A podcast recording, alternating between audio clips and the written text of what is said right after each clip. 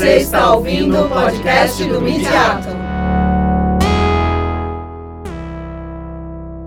Olá, eu me chamo Carlos Henrique Pinheiro e sou autor, em parceria com Rafael Angressano, desse artigo intitulado A Natureza da Alteridade e a Mediação do Outro em A Garota do Zeitgeist.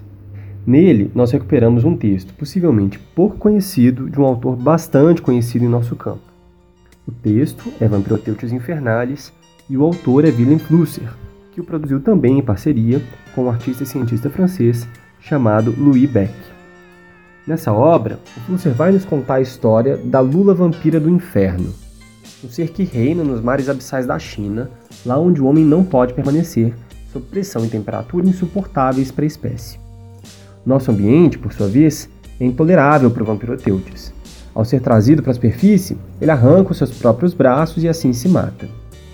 Com isso, os autores vão nos contando sobre dois seres que são em tudo diferentes, adversos. Mas a despeito dessas distinções, inconciliáveis em grande medida, o homem, ao olhar para o vampiroteutes, vê nele algo de si mesmo. Da forma como lemos, o gesto fusseriano nos propõe algo, ao falar do outro, o homem fala também e sempre de si. É a isso que nós chamamos de natureza da alteridade.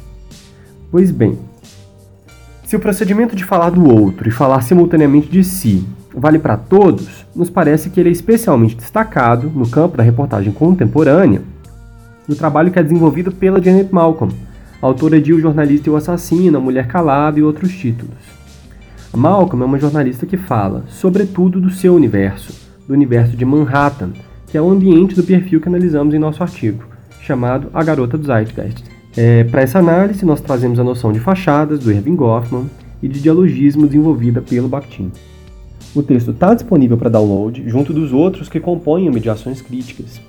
Baixem e se quiserem nos chamar para conversar a respeito, estamos super disponíveis.